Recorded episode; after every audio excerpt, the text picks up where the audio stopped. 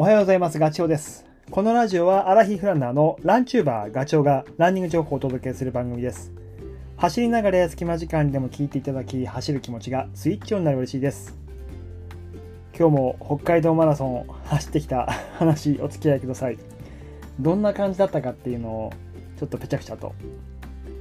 大会は今年で35回目なので、認知も広がって夏のマラソン大会、まあ、そんなにね数が多くないんで、まあ、涼しい北海道というイメージからドーマラをチョイスする人も多いと思うんですけど今年はねあのいつもとはちょっと違った感じで あの暑くて 30度湿度は74%っていう非常に厳しい条件でしたね、まあ、その話はね昨日と一昨日のラジオでしていますんで、まあ、もしよかったら聞いてください。それでもね、参加者は過去最大じゃないかな、2万人ですね。まあ、エントリーをしした人？だから、実際走った人はもう少し少ないかもしれないけど、まあ、夏のマラソン大会に興味持った人がそんだけいるっていうのはね、ちょっとトピックスですよね。大会のパンフレットに参加者データと、これは多分エントリーした時に打ち込んだ情報をまとめたものだと思うんですけど、載っていたので、それをちょっとピックアップって、ピックアップしてお話しすると、え、っと、エントリー数は2万飛んで343人です。で、男女比でいうと、男子が、え、っと1万6700人、女子が3640人なので、82対18っていう比率ですね。まあ、こんなもんかなと思います。でちょっと面白いなと思ったのは北海道とそれ以外道内と道外これがね50-50なんですよね。ほんと1万人ずつなんですよ。これはちょっと驚いた。もっとあの北海道の人多いと思ったんだけど半々。っていうかそんだけ北海道に乗り込んできてるんだよね。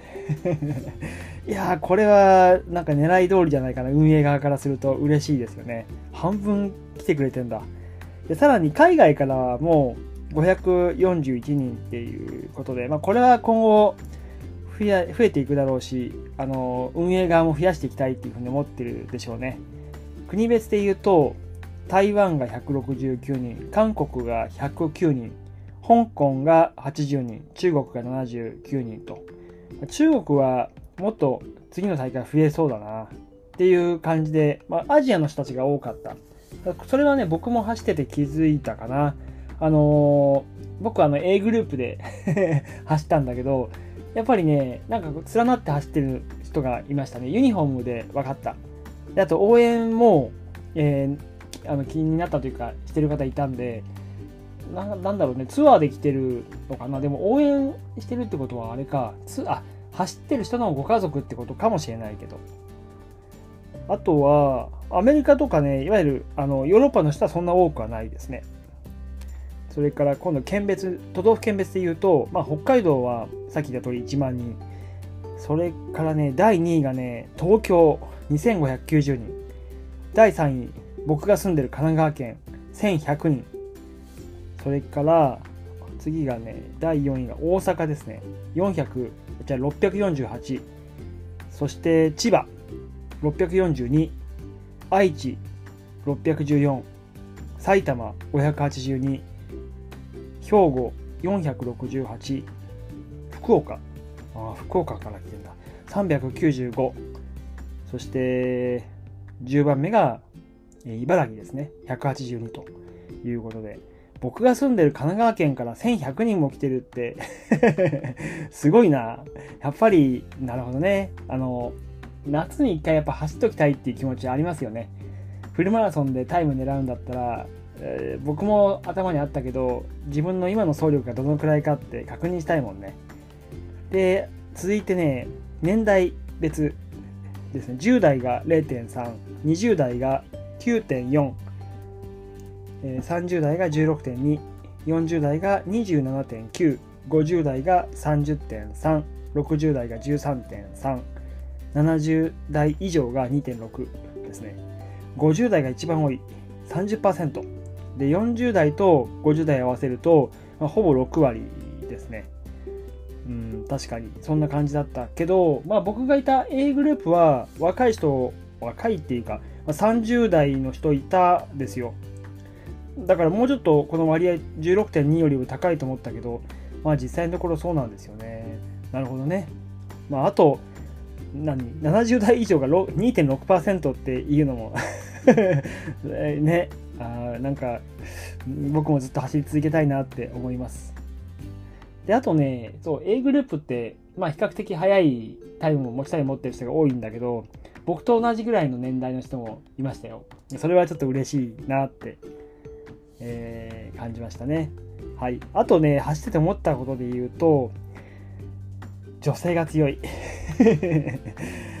いやそれはね後半特に感じましたね。男はあのねスタート前にやっぱほら待ってる間にね知り合い同士で話してるその声が聞こえてくるんだけどあのベストタイムの話とか 前走った時のねどのくらいで行けたみたいな話をしてるわけですよ。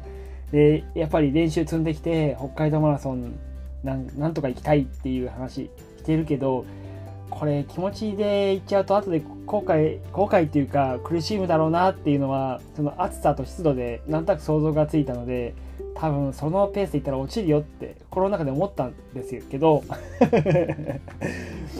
案の定やっぱり結構後半は歩いてる人が多かったです。今まであんな絵見たことないですからね。あんなにたくさん歩いてる人がいるっていうのは。その中でも女性はもう淡々とペースを刻んでる自分のペースで。